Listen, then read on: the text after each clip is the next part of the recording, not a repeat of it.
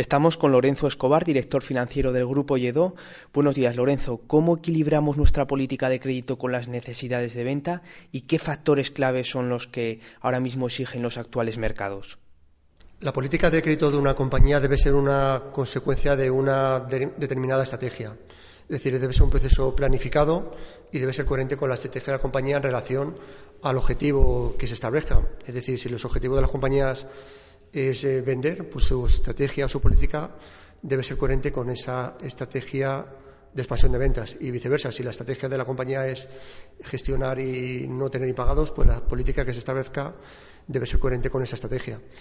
Porque además esto va a influir de manera decisiva en los activos de la compañía, en el balance de clientes, para muchas, el principal de las compañías, la relación con la fuerza de ventas, eh, las políticas internas, con lo cual merece la pena que esa política sea la consumación de una planificación, de una evaluación de riesgo, que se contemplen también cómo se va a medir, cómo se va a controlar.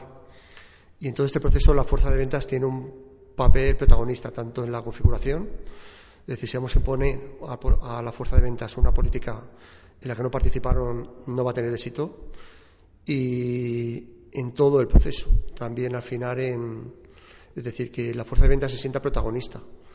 Así, pues serán ellos los principales o los más interesados en que en respetarla, cosa que no se produciría si es algo, algo impuesto. A partir de ahí, de ese consenso entre finanzas, ventas, con el apoyo de dirección general, pues debe surgir una política de ventas, perdón, una política de créditos coherente con esta estrategia de compañía.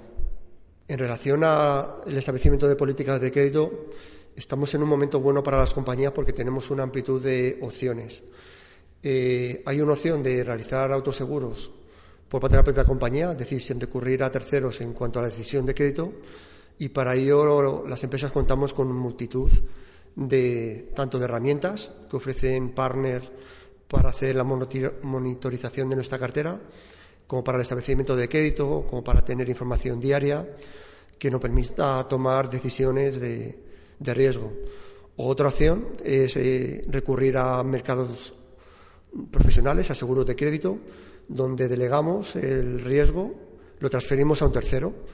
Yo es una opción que siempre se debe contemplar, eh, no despreciar por pensar que es solo para grandes compañías o para determinados sectores o perfiles.